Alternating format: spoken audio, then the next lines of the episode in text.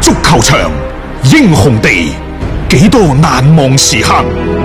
Breathtakingly brilliant. 從最後三分鐘絕殺逆轉到伊斯坦布爾勝利大逃亡，從希臘神話到冰島奇蹟，從童話變成現實，從英雄變成傳奇。最偉大嘅球員，最不可思議嘅入球， Extraordinary entertainment. 勝敗之間只有一線，神奇之處，魅力所在，只可意會，更可言傳。足球新勢力。翻翻嚟係第二 part 嘅足球新勢力啊！我哋比賽誒 唔係我哋比賽，中國隊嘅比賽呢，就開始誒咗同、啦日本隊嘅賽事已經開始咗噶啦。咁、其實今次東亞杯呢，對於李鐵嚟講係一次大考。嗯，之前其實喺誒足協杯嘅決賽嗰度，對於李霄鵬即係另一位國家隊未來嘅潛在嘅主教練嘅人選呢，啊已經係進行咗一個初步嘅考核。啊咁啊，但係呢，就俾上海申花、俾阿崔康熙嗰度連毆三棍，啊佢所以佢話毆咗三棍暈陀陀，咁就上去攞咗個所謂最佳我教練今日聽到一個個觀點就係話，中超官方就係想俾翻個補償佢冇咁話錯，喎我都嚇係咁講，我啊正想咁講，係嘛可能係一個補償，但係即係如果係咁嘅話，會唔會係比較兒戲啊？係咯啊，啊嗯當然啦，即係另外仲有兩位，其中呢就一位楊帥就係佩雷拉啦，啊咁但係呢，就佢而家同愛華頓傾緊，咁啊仲有另一位呢，就係黃寶山，嗯啊黃寶山呢，就全國啲媒體都。未將佢列入一個熱門人選嗰陣時，我哋已經覺得即係係你要揀嘅話，你不如揀黃寶山仲好。我而家仲係咁嘅觀點。嗯有時喺足球嗰方面呢，我幾愛憎分明嘅。譬如之前我哋撐列比，嗯列比走咗之後呢，大家都會覺得即係喂阿斌哥，你講緊李鐵嗰陣時點解酸溜溜嘅咁樣？ 我覺得一句講晒就係佢嘅能力同埋水準是否仲足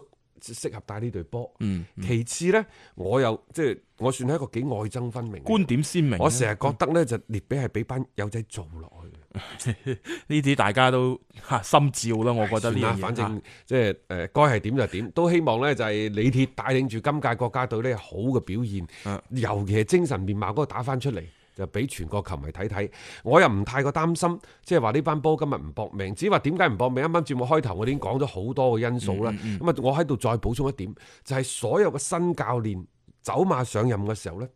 都會有好嘅表現嘅。係啊，啊，往往咧就高開，但係就好少高走 嘅，走唔落去，高開基本上都係低走， 高開分手啊又或原來者咧係咧，我哋就享受下佢而家呢一個高開嘅時刻先啦吓。 好，OK，好啦，嗯咁啊喺睇住呢場波嘅同時間，間有咩最新嘅一啲比分嘅變動啊，都會同大家呢就作一個嘅及時嘅跟進嘅。嗯咁啊接住落嚟呢，其實我哋要講今晚嘅歐冠，但係未講歐冠之前呢，要講下流量擔當嘅曼聯先。係啊，即係按照英格蘭每日郵報嘅講法咧，好好講，好好玩喎。啊我又覺得咧，即係話佢將格雷莎家族，又或者係格雷莎本人同蘇斯查嘅談話咧，就即係全部係躍然於一啲紙紙上上係嗱搞搞到咧就好似佢就喺隔離聽住咁一樣路一路聽一路做呢個筆錄咁樣。啊。咁啊點講咧？就話呃誒而家誒，因為你率領球隊先係打敗咗格迪奧拿，啊先係打敗咗摩嗯摩連連奴，奴啊又打敗咗格迪奧拿。係試問哎喺呢一個嘅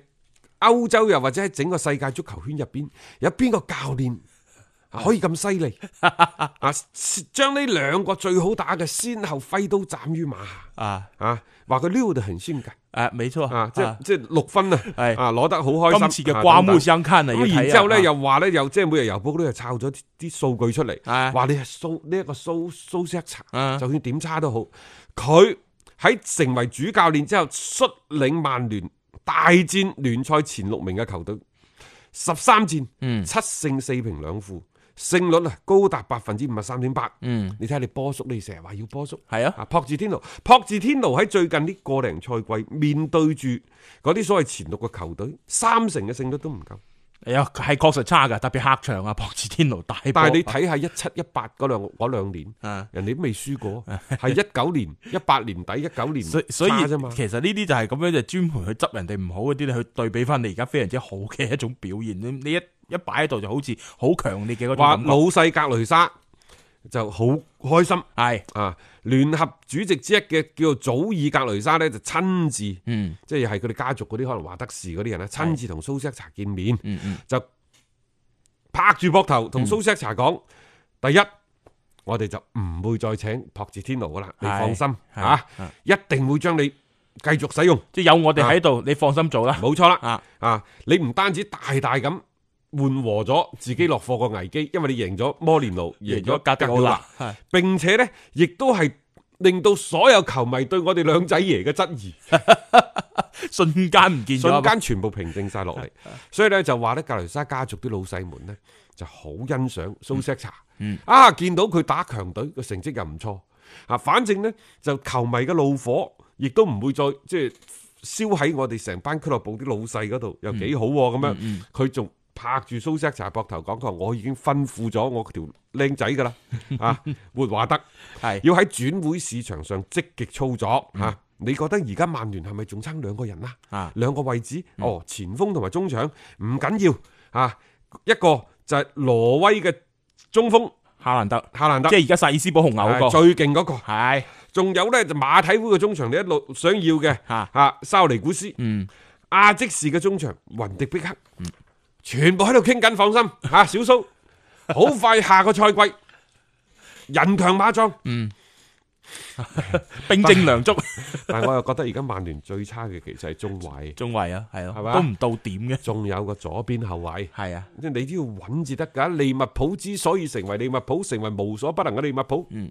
因為佢喺前兩年嗰騷操作嗰度使咗億幾啊，買咗艾利臣碧卡同埋買咗雲迪克。係啊，有啲錢真係要使嘅，你嗰啲陣容嘅你升話級，手中有糧，我心中不慌。嗯，其實喺足球場上呢，你後防守守得住，你前場自不然就揾到機會㗎啦。嗯，啊咁當然啦，蘇斯克查呢，其實佢同細斯堡紅牛嘅即係夏蘭特呢，喺莫迪嗰陣時有個好好嘅哦係啊，嘅合作嘅。即係當時佢好中意用呢一位而家球員細斯堡就話一個億，你買唔買啊？嗱咁喎，利物浦都有興趣喎。係啊，今晚有機會係一場驗貨之旅。誒佢會客場對利物誒呢個細斯堡啊嘛，係啊嗯嗯咁啊，所以呢個一陣夏間蘭再講特，如果佢誒真係能夠引進到過嚟嘅話，我覺得都係一個幾好有啊益嘅補充嘅。但我計過啦，夏蘭特、沙尼古斯、雲迪碧克呢三個人大概就三個億到啦。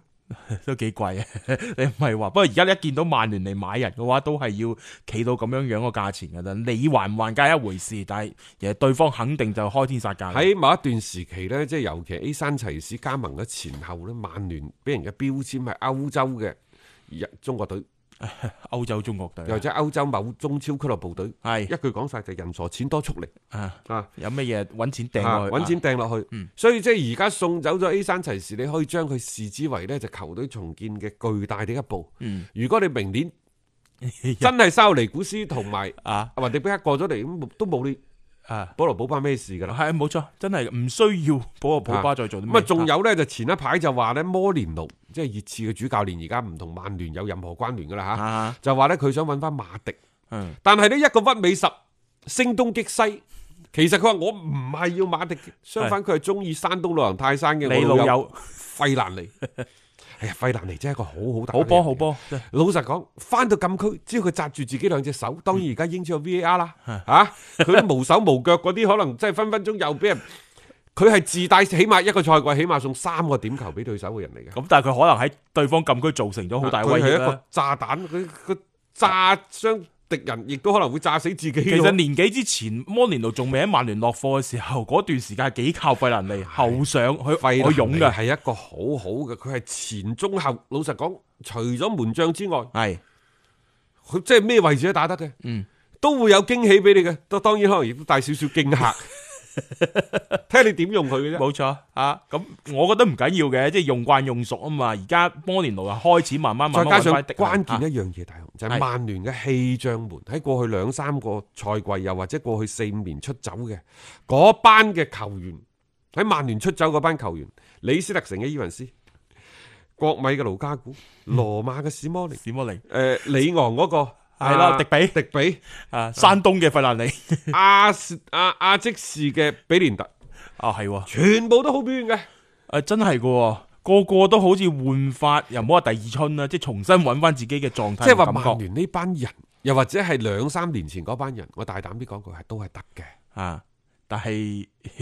各種各樣嘅原因導致呢班人喺曼聯係打唔到出嚟，即係有咁樣嘅材料，你做唔到一啲靚送出嚟。嗱，而家又有一個新嘅問題啦，就算你真係大手筆咁引援，你個教練係咪真係仲有一個玩得轉潛先在嘅人啦，嗯啊？艾力神哦，係啊，艾神啦， 四千萬英鎊隨時可以大家埋埋位傾偈㗎。肯唔肯俾啫？關鍵就係即係曼聯呢邊傷。唉，不過蘇斯克查，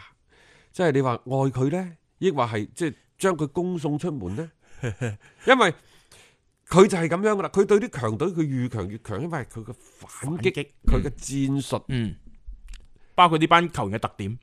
啊但係如果對咗啲中下游嘅球隊，即係你可以贏熱刺，你可以贏呢一個曼城， 點解偏偏你對咩阿士東維拉佢哋打咗個二比咩二？班尼茅夫輸零比一咁嗰啲，你即係作何解釋？有啲波嗯唔該輸嘅，你成日咁樣輸法，嗱一個賽季落到嚟，你只不過就係喜憂參半嘅啫，冇咩太大嘅亮點可言啦。呢、個再睇呢，反正蘇斯克查佢就係一種嘅叫做又係被表揚啦，啊又被質疑嘅一個聲音當中啦，係一路咁前行嘅。咁啊睇睇嚟緊啦，佢哋嘅一個啊、即係成個發展會係點啊嗯吓？足球新勢力提示你，想了解更多賽事推介分析，請添加關注北單體育微信公眾號。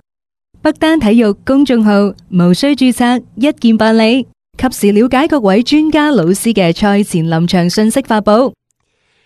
聽波就聽足球新勢力，玩波估波呢就要睇北單體育嘅微信公眾號。我啊上去睇咗下，最近大家嘅推薦嘅成績都幾唔錯。係大概喺上個禮拜好似有少少個低潮期。嗯咁啊，但係呢個週末即係啱啱過呢個週末就強力咁樣反彈。嗯整體而言呢，戰績係好唔錯。你可唔可以容許我喺度講講我最近嘅 五連紅咧？係嘛？啊，好犀利 嚇！係啊所以大家都可以留意下呢，就北單體育微信公眾號嘅一啲臨場嘅推介，啊唔使嗯賽事而家嘅意見嚇。係聽完我哋嘅節目，慢慢嚟。食飽飯，啊沖個涼。九點零十點鐘睇都未遲嘅，啊係到期時呢，我哋會有一啲嘅誒有關今晚歐戰嘅消息呢，就上去上邊呢，同大家作一個分享。好啦 OK，嗯，喂，今晚嘅焦點戰係邊場呢？大家話喂，會唔會係國米打巴塞啊？嗯但係隨住琴日巴塞一紙官宣，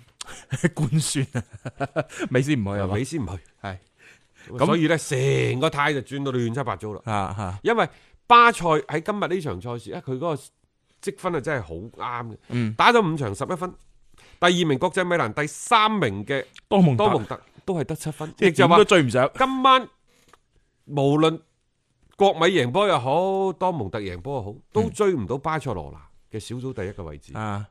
呢啲咪贏家咯， 即係喺成個小組賽當中呢種嘅能力，我又唔懷疑佢喺小組賽裏邊嘅嗰種嘅表現嘅。巴塞羅那年年都好穩定咁樣係可以攞到一個出線嘅資格。誒、呃今晚就算你又唔想美斯，乃至你又真係作出作出一個大輪換，對佢哋係冇任何嘅影響嘅。咁但係係咪就係話國際米蘭可以好輕鬆咁樣喺呢場比賽就一定係能夠搞正呢一邊嘅巴塞羅那呢？因為其實而家成個積分榜上邊啦，國米係需要呢一場比賽嘅勝利嘅。不過咁，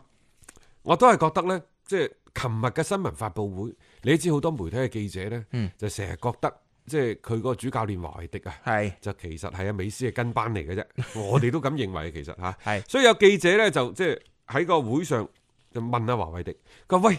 阿華知道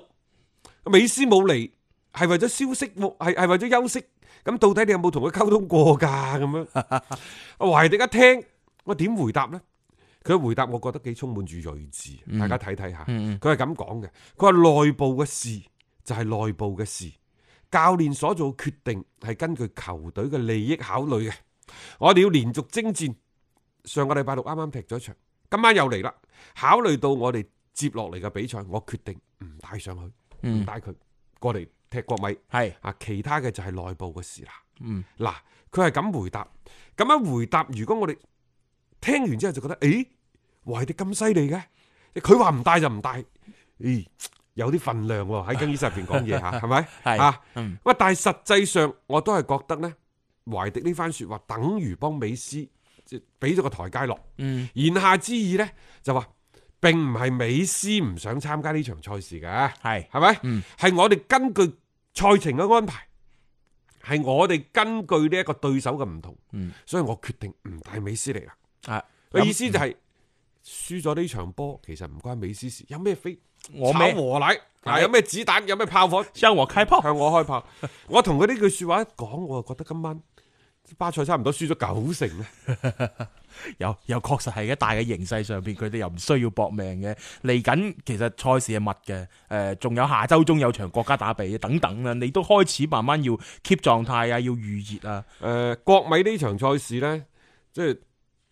之前唔知美斯唔嚟㗎，係所以話賣咗超過七萬張球即係票。所以有時足球係咁噶啊啦，即即即係誒、上一場呢，誒、上個賽季國米場均係六萬一千零三十三人，佢係意甲入座率最高嘅球啊隊嚟嘅嚇，佢連續四年啊，意界上咗得冠軍啊。嗯，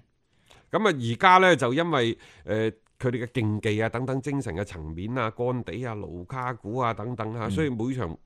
去到現場睇波嗰啲人都好多嘅。係咁就其實今晚有機會咧係創造呢個票房嘅紀錄嗯嚇。咁、當然啦，你話對於呢一場生死戰嚟講，國際米蘭都好好難指話巴塞會放水噶啦，嗯因為佢歐冠係咁嘅。積分相同呢，就先睇雙方對賽球隊成對績賽嘅成績。國米呢，作客係輸二比三、嗯主場贏咗二比零，所以佢淨勝球壓住多蒙特，即係話今晚佢只要全取三分的話，佢就力壓對手出線㗎力啦。壓對手出線，所以就令到另一場多蒙特對住布拉格斯拉維亞嗰場賽事咧，顯得比 較玄妙啦。呢啲賽事係啊究竟點啊即係我哋喺過去歷年嘅小組賽最尾一輪，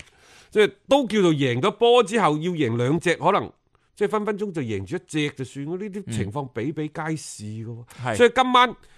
睇係要睇住呢場國際米蘭對住巴塞羅那，實際上嘅心思啊，即係食吃就 玩你得啊炒過一年，即係睇住個鑊入邊係啊嘅，你就睇住嗰邊啦。今晚對多蒙特啊，其實嗯，牙煙㗎，其各實位環環相扣啦，呢啲嘢就肯定係咁樣樣啦。好似競彩負二啊，係啊係啊，負負二二啊。，啊咁就讓球平讓球負啦。老實講，系啊，大諗概哦咁多做咁乜上下，嘢系啫？但係大概咁上下啦吓，即係呢個就即係大家去睇睇，即係今晚即係話多蒙特嘅啊嗰個表現。啊，另外仲有一場賽事呢，我都好奇怪，點解賽前殺聲震天嘅，竟然係細斯堡紅牛？嗯，話佢七十幾場嘅賽事只係輸過一場，我啊查過下，輸咗俾邊個咧？輸俾拿波利係啊，三比二比三啊，啊，就係小組賽嗰度。係咪就係輸呢場啊？係啊，如果係咁講，我又覺得呢一個真係有啲有啲誤導嘅嫌疑。一方面呢，你哋成日都話利物浦攰，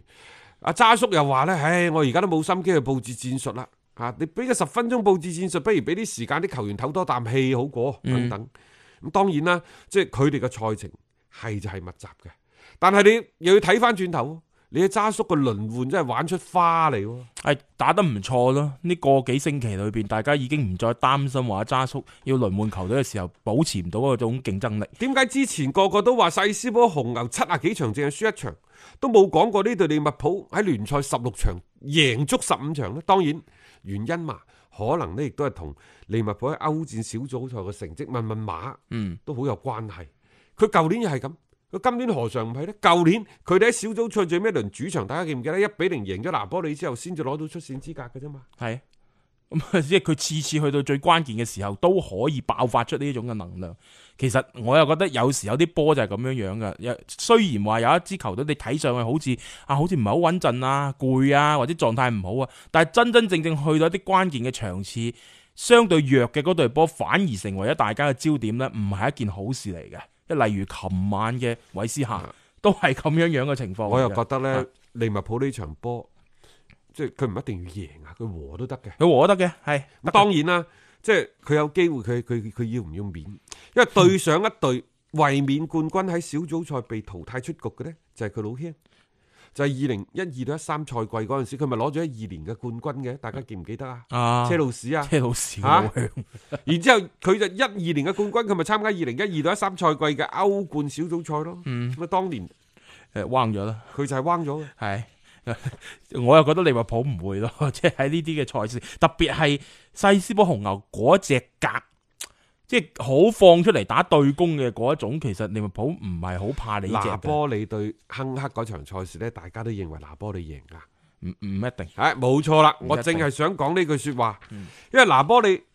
老實講，而家更衣室四分五裂，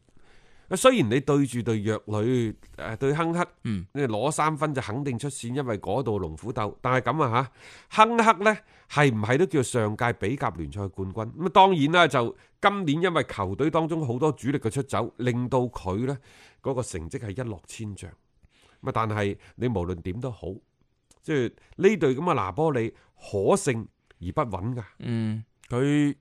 嘅佢今晚其實老實講，因為佢喺個積分上邊啊，我哋就歐冠嚟講，佢點樣亂都好，佢唔輸波，佢一定攞到個出線資格，因為佢對利物浦兩回合嘅嗰個戰績都係好嘅，同積分情況底下佢可以壓到利物浦。但係唔知點解喎，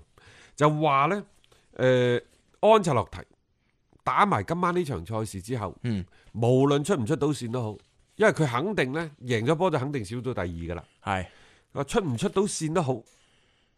都拜拜，嗯因為呢，加道數已經喺去拿波利嘅路上，冇錯，隨時接手。球隊係急住要官宣啦，仲要話，即係好似感覺係安察洛提阻住晒，咁你快啲走啦，我哋要官宣加倒數，唉，即係老實講，一代名帥俾呢隊波都搞到其實幾頭暈腦脹啊！又聽講阿仙奴又有興趣喎，咁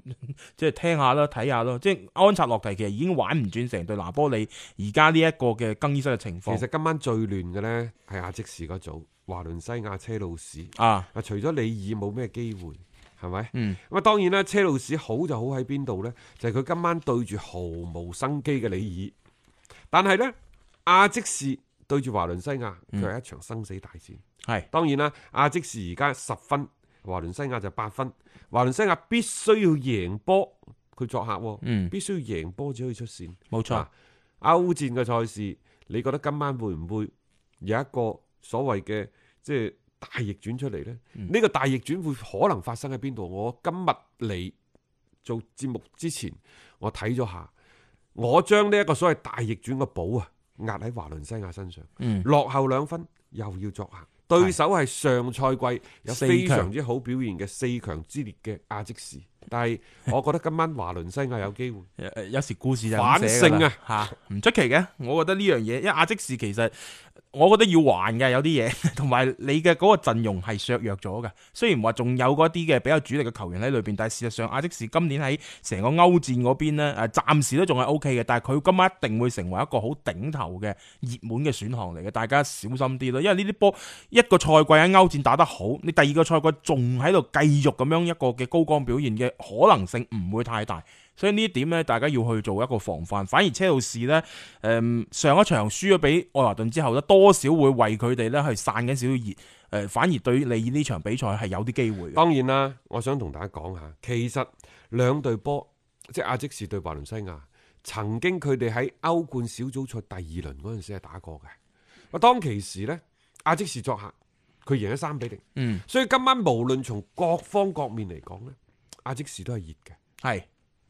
大家都會好捧場咯。如果唔係，我話點解有可能大逆 轉啫？即係唔瘋狂就冇大逆轉㗎啦。冇錯，各冇錯，位冇錯，冇錯，係咪係啱啊嗯，之話有關歐冠嘅一啲嘅誒情況呢，一陣間阿強哥有補充啦。嗯咁啊，另外呢，一啲臨場嘅選擇啊、推介嗰方面，大家亦都可以留意呢，就係北單體育微信公眾號嚇。嗯嗯誒，我哋喺稍後為大家帶嚟嘅一個嘅臨場嘅推薦。咁只話而家喺場上打緊嘅中國。對住日本嘅東亞四強賽呢，就去到上半場嘅二十二分半鐘有多，暫時嘅比分都仲係零比嗯零，雙方係各無紀錄。啱啱其實國足嗰邊都有幾次嘅一啲埋門嘅施射啦等等啊嚇，但係就即係真正好有威脅嘅就未見到。咁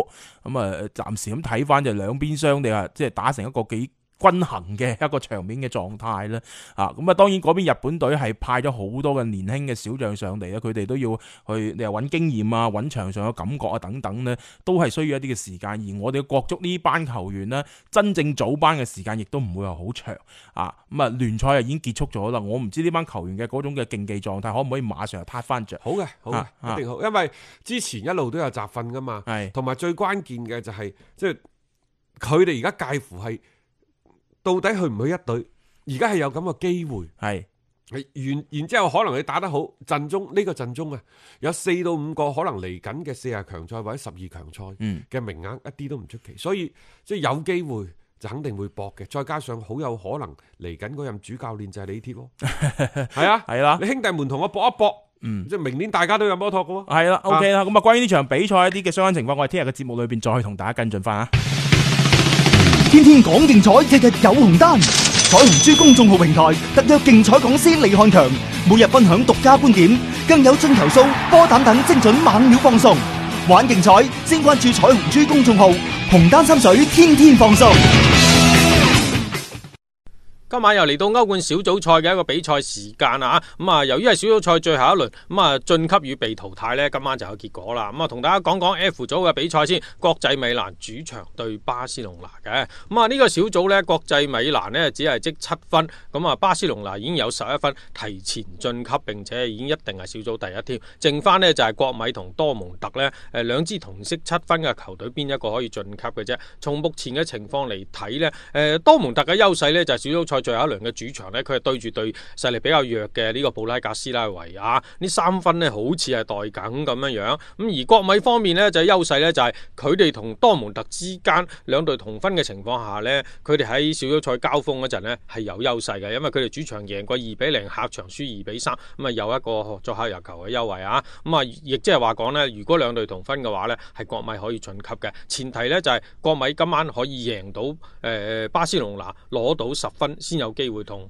呃如果亦都攞到三分嘅多蒙特同分啊咁啊，我哋剛才講啦，咁啊巴塞由於已經肯定小組第一啦，放唔放水就睇佢用咩陣容嘅啫。咁啊，當中呢，可能真係包括咗好多嘢嘅，除咗我哋平時講嘅呢個實力對比因素啦咁樣樣，咁另外一個就要講下戰意啦。咁啊，國米嘅戰意肯定唔使講啦，咁啊巴塞到底有冇戰意呢？咁樣樣咁啊。誒、首先要睇下巴塞有冇必要刻意要擋國米，咁另外一個呢，就係、誒要唔要留力去踢聯賽啊咁等等啦。咁啊另外一個呢，可能係一個隱性嘅因素啊，會唔會係巴塞睇啱國米嘅邊一個球員？喂，有冇數講啊咁樣樣啊？咁啊事實上呢，國米陣中真係有一個誒、呃眾多豪門球隊都睇啱嘅一個前鋒啊，就係、嗰個後生仔啊，廿二歲嘅誒。呃路塔羅馬丁尼斯啊，咁九七年嘅球員嚟嘅，呢次喺歐冠小組賽呢已經有五個入波噶啦，咁係呢個國米嘅首席射手添，咁啊聯賽都有八個入球啊，數字僅次於盧卡古嘅啫，咁啊咁嘅年齡咁嘅效率呢，難怪即係引起眾多嘅豪門球隊嘅一個注意啊，咁、啊並且呢，今年夏天嘅美洲杯呢已經入選阿根廷國家隊噶啦，有兩個入波添，搭檔美斯啊真係好合適啊，咁啊呢一個因素呢，真係令人浮想聯翩啊！咁啊，會唔會係將呢個因素啊，巴塞隆拿同國米傾下，喂，有冇可可以傾下價錢啊？咁樣樣，咁啊呢樣嘢呢，真係有有價講啊！咁啊，個人感覺呢，今晚會唔會啊國米呢三分好似都機會幾大咁呢？咁樣樣，咁啊，所以呢，諸多嘅因素呢，誒、暫時又好似少少支持國米啊！咁啊，各位聽眾，如果想要更多嘅比賽資訊同觀點呢，可以攞起手機添加彩虹豬公眾號嚟接收嘅。彩係彩票嘅彩，紅係紅當當嘅紅，豬係豬籠入水嘅豬。彩虹豬公眾號一定係好嘢俾到你啊！多謝大家關注。